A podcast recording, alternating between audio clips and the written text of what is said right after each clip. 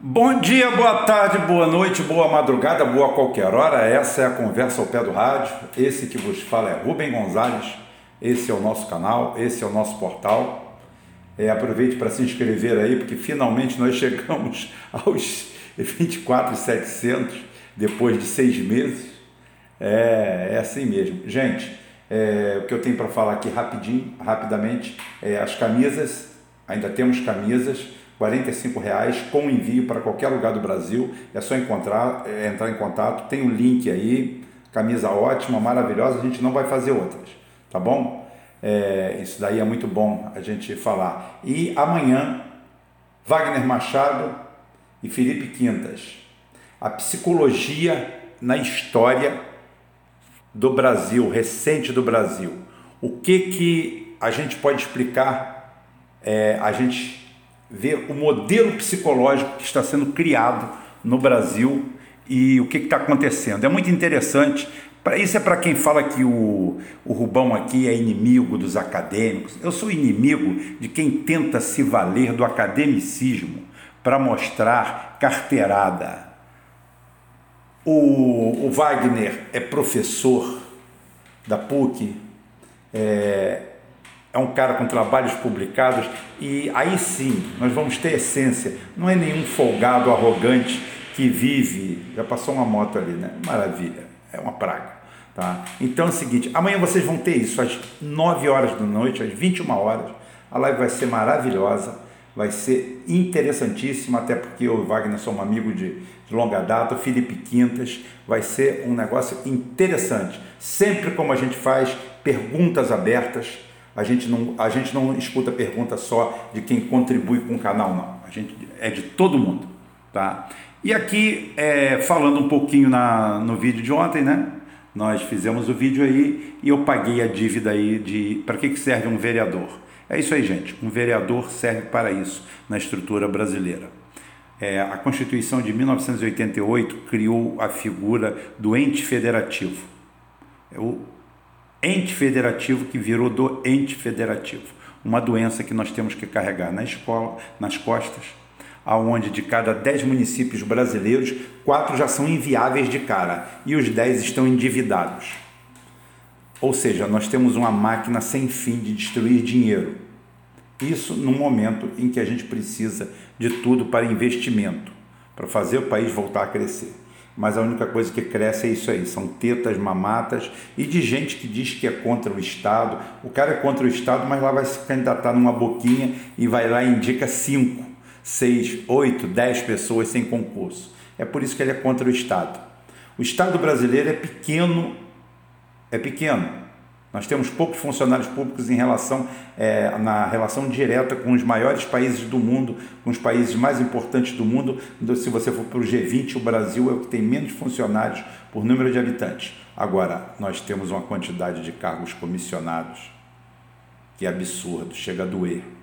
Chega a doer. E é isso aí que a gente combate. Mas depois a gente volta nesse assunto. Amanhã a gente conversa sobre isso. Aqui agora a gente vai fazer aquela brincadeira. É, de novo, é, de dar uma apanhadinha do que, que rodou por aí, né? Então, o que rodou por aí, a primeira coisa foi o protótipo da SpaceX, do Elon Musk. Elon Musk é aquele dono de, de uma empresa lá nos Estados Unidos, que o pessoal, os Estados Unidos coloca dinheiro dentro dela, não sabe nem como funciona aquilo. Ele não tem o mínimo é, condições de saber como aquilo funciona. É, e ali são jogados rios de dinheiro, não é só aqui que tem sacanagem não, tá? São jogados rios de dinheiro ali e o pessoal vai lá apanhar junto da mão do Elon Musk.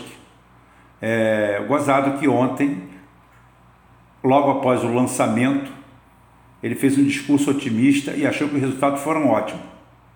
Ele deve estar se baseando no tamanho das labaredas, né?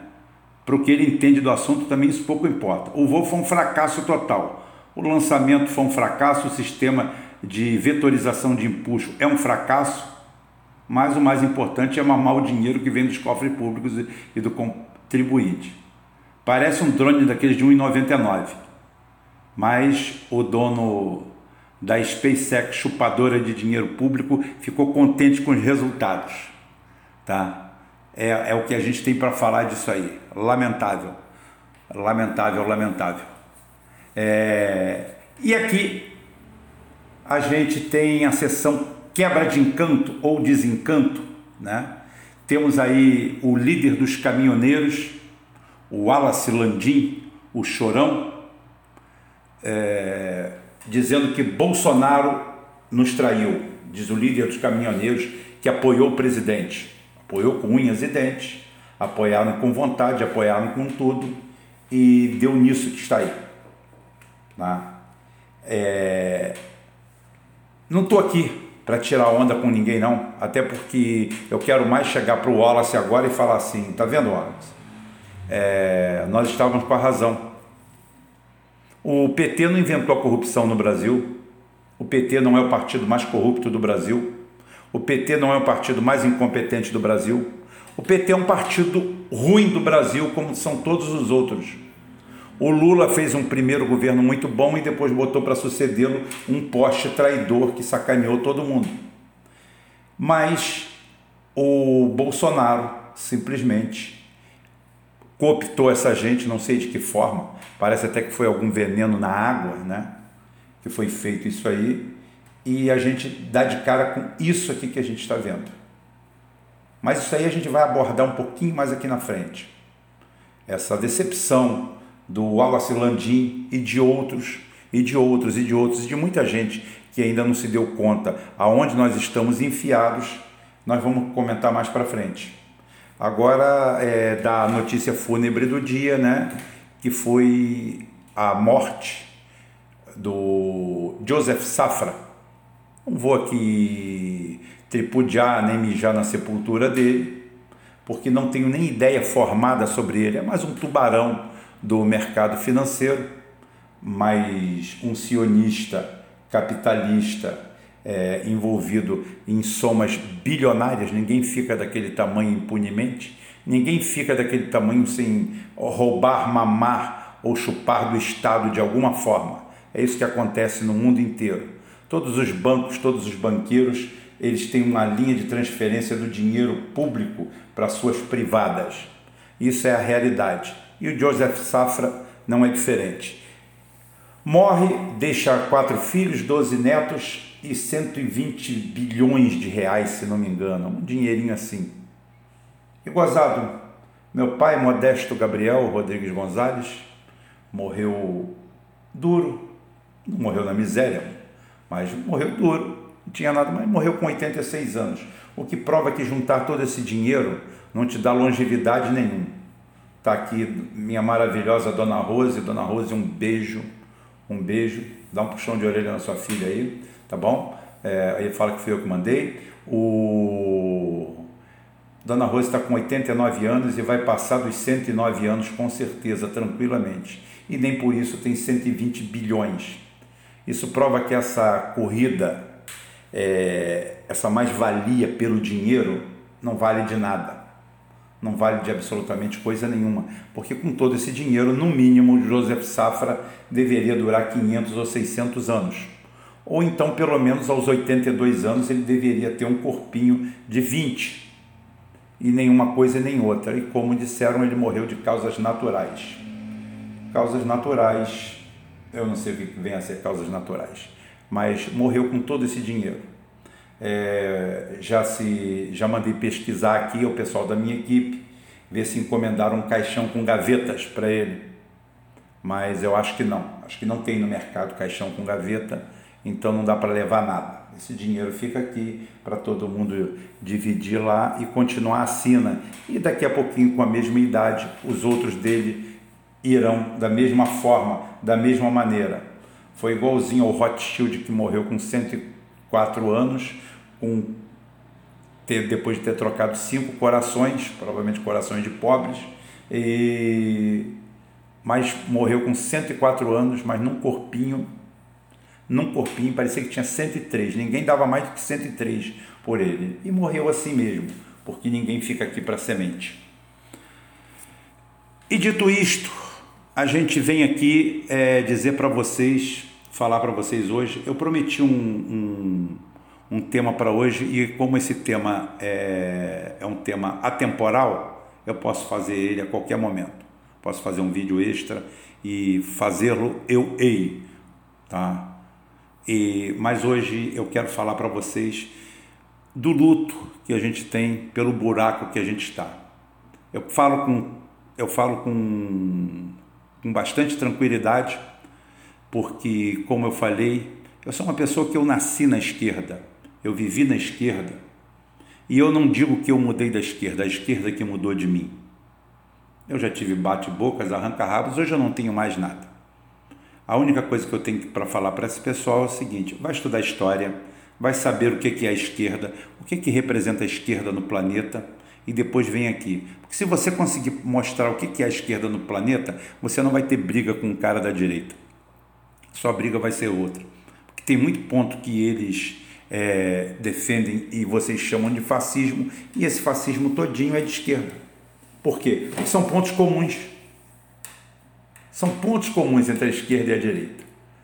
E eu faço desses pontos em comum. Então, como eu falei, é... só que chega um momento que a gente tem que se unir em torno de algo. Em torno de algo. E esse torno de algo é, apareceu. Apareceu.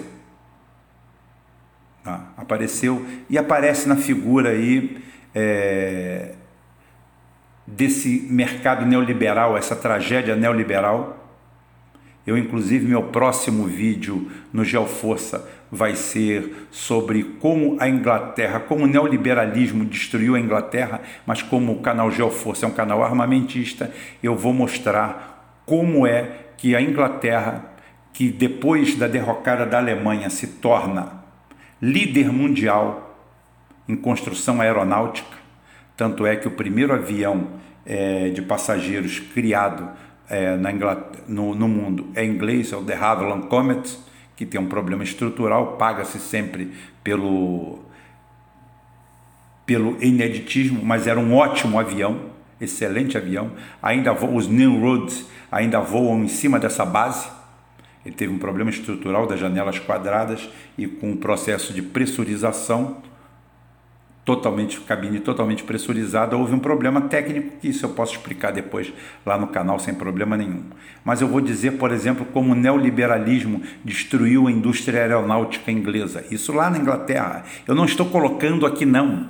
Eu vou usar como termo a Inglaterra, que era a mais avançada indústria aeronáutica do mundo, em cima de empresas que eram é, tratadas com parcimônia pelo governo, como parceiras, eram protegidas do governo e simplesmente a Inglaterra tem, estava mais avançado que os Estados Unidos e que a, que a própria União Soviética.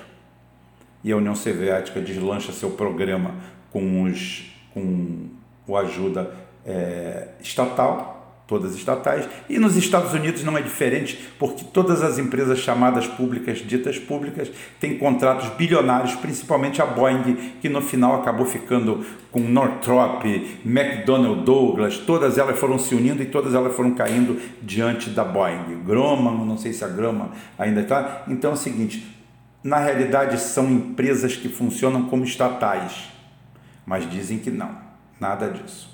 Então eu vou falar isso aí só para mostrar para vocês a tragédia do neoliberalismo, porque ontem eu mostrei lá no Geoforça a história lá do IF 105, o Arrow, inclusive tem um filme lindíssimo sobre isso aí, se chama Arrow, eu não sei se tem em português, eu vi em inglês, mas não sei se tem traduzidos por aí, se chama Arrow, é um filme acho que de 1997, que conta a história exatamente do Avro Canadá IF-105, avião revolucionário, 10 anos, 15 anos à sua frente, e que foi destruído e aonde 25 mil pessoas perderam o emprego e uma indústria foi jogada no lixo por interferência americana. Sempre eles, sempre eles, o grupo é, anglo-saxão sionista lá no teto do mundo. Mas falei tudo isso para chegar ao tema principal que eu falo que é o seguinte: tem tudo a ver com o papo que eu falei ainda agora do líder dos caminhoneiros, a decepção do Wallace Landim, o chorão, e muita gente da esquerda chegaria agora e falaria que bem feito, bem feito, quem mandou. Não, eu não estou aqui para isso. Por que bem feito? Nós estamos numa democracia. Ele escolheu, ele achou que aquilo era o melhor. Mas agora a gente vai dar uma nova dimensão. A gente vai dar uma nova dimensão ao que o nosso querido amigo Jair Bolsonaro, Jair Messias Bolsonaro, falou sobre o que, que seria corrupção. Tá? O que, que seria corrupção? O que, que é corrupção? A corrupção, segundo ele, é o que existia, mas ele disse que não existe mais. O governo dele não tem espaço para corrupção. Não existe corrupção. A corrupção existia no governo do PT e do Lula e de todo mundo. Eu quero dizer para vocês aqui que eu tenho independência para falar disso, porque eu não acho o PT o partido mais corrupto de todos. Eu não acho o PT o partido mais desonesto de todos. Eu não acho o PT um antro de ladrões como todo. Como eu falei, o PT é mais do mesmo. Já, já falei isso aqui hoje. O PT é um partido medíocre, como todos os outros partidos são medíocres, movidos por estruturas à base de dinheiro, de grana, e só isso. Agora, hoje nós tivemos, nós damos de cara para abrir isso aqui, esse momento de vergonha nacional, principalmente para quem votou no Bolsonaro, para quem lidou com tudo, que sai uma notícia na Folha de São Paulo, é uma notícia, gente. Tá? É uma notícia. Ah, porque foi na Folha, não, porque é notícia. Empresa contratada pelo governo federal atua de graça para Renan Bolsonaro.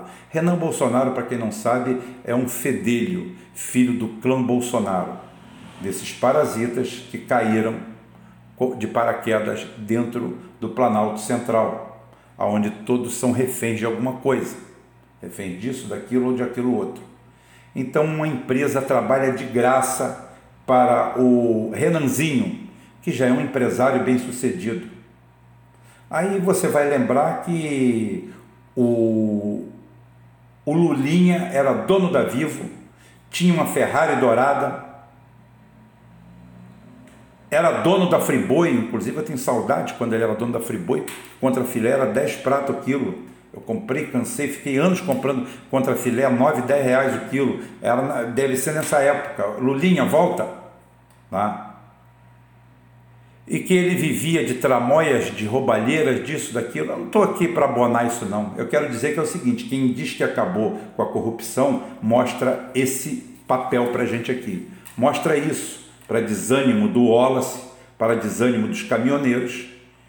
E eu digo que está na hora está na hora da gente se unir e combater os absurdos que estamos sendo vítimas. A gente tem que deixar claro que nós estamos numa via de duas mãos, ou seja, quem é de esquerda tem razão em atacar o Bolsonaro e quem é de direita que está atacando o Bolsonaro tem que ser bem recebido, porque nós temos que sair da bolha e nos unirmos em torno do Brasil. Tá? Você tem que saber que a esquerda, mesmo que não concordando com tudo que ela faz, as pessoas que estão na esquerda não são ladras, não são larápios, não são bandidos. São pessoas que pensam um pouco diferente de você. Mas os objetivos são os mesmos. Você não pode acusar a esquerda de ladra porque houveram roubos num governo dito de esquerda. E vice-versa. É o momento da gente colocar o dedo do lado de cá também e falar a mesma coisa. A esquerda não é dona da verdade, não é dona da moral, dos bons costumes. Existem pessoas honestas fora do núcleo da esquerda e não existe nada disso. Ah, foi por isso que eu contei a história do neoliberalismo na Inglaterra. Está aqui. Contei em largas passadas porque eu quero fazer um programa sobre isso. São as dobras da história. A tragédia que são os governos neoliberais da onde vem essa escola de Chicago, essa escola de Oxford, essas escolas todas elas que destroem e vão demolindo. E ninguém entende ainda como é que alguém aceita isso no planeta. Não dá para entender como se aceita isso. É, o Brasil acaba, o Brasil acaba de fazer outra gracinha.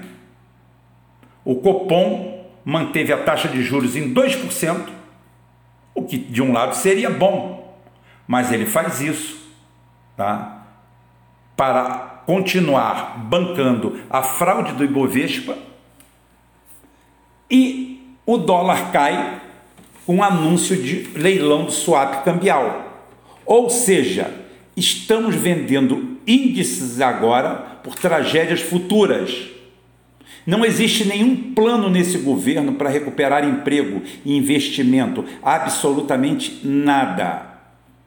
Não, é, seria chover no molhado dizer que a inflação para o pobre subiu mais de 60%.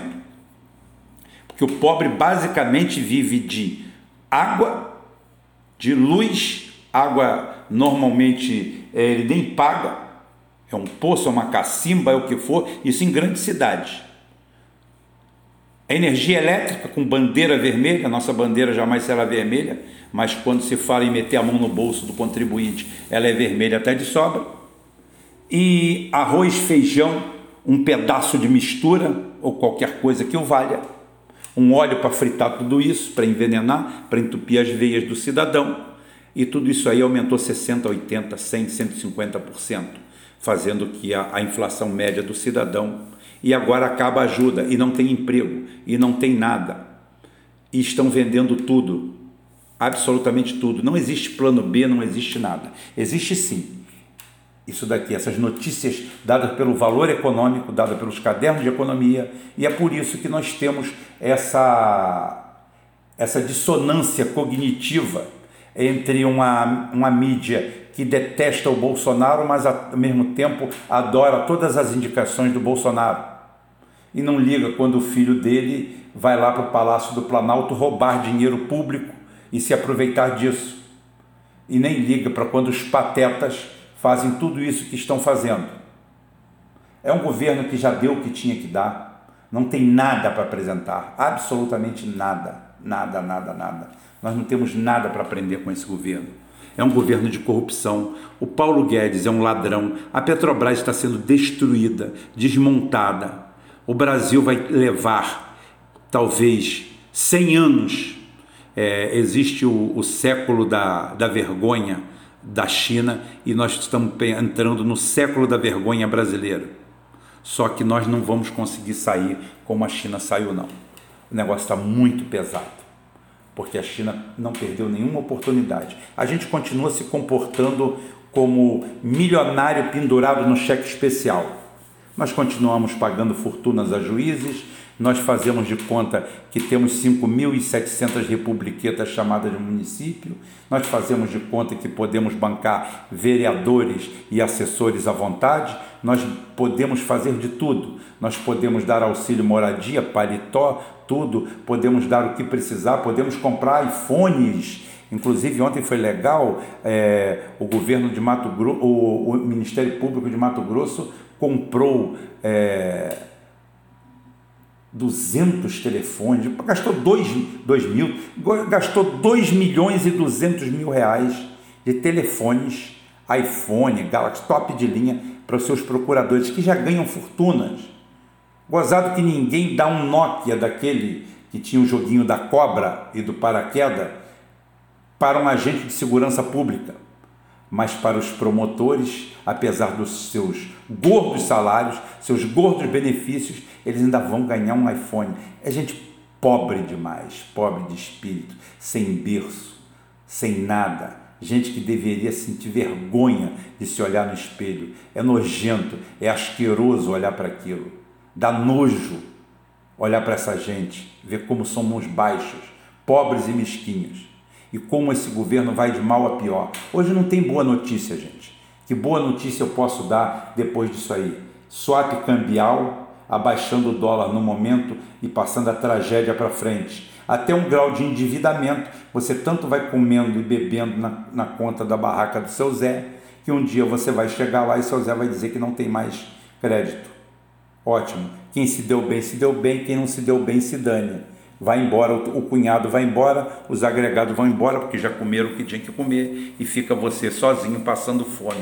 É esse o futuro nosso, até que o swap cambial seja igualzinho às, às tulipas de Amsterdã no século XVII. Ninguém queira mais comprar, elas caem a um décimo do seu preço e a gente vai viver de Mad Max, cortando uma cabeça do outro. Aí sim a gente vai ensinar para vocês o que é esquerda, o que é direita. O que não dá é mais aturar esse governo dessa forma, desse formato. Não dá mais, não tem como. Não tem como. É muita insensibilidade, é muita canalice e muita gente fazendo parte disso. Isso é o mais deplorável de tudo. Gente da esquerda, gente da direita, porque uns são contratados para uma coisa, outros são contratados para outra. Todos eles são figurantes do mesmo sistema. E o sistema está bruto. Amanhã a gente vai para a live, esclarece isso aqui, pergunta que você quiser fazer aqui. Você viu que hoje eu estou light, né? Hoje eu estou light, deve ter sido safa. Eu vi que é o seguinte, não adianta. Fiquei mais feliz ainda. Mais um motivo para eu não ficar trilionário, não perder meu tempo ficando trilionário. Eu estava quase nisso. Mas aí eu vi que não compra um dia de vida aqui na Terra e nem melhoria. O que melhora a gente é aqui, é isso aqui, a interação, a amizade, o carinho, o respeito o que a gente tem um pelo outro. Vocês aí, meus poucos amigos e eu aqui do lado de cá. Mas enquanto tiver alguém para me escutar aí, um pelo menos, tá bom. Está dando mais do que um, então é porque a gente está no caminho certo. Até amanhã, se Deus quiser, e Ele vai querer.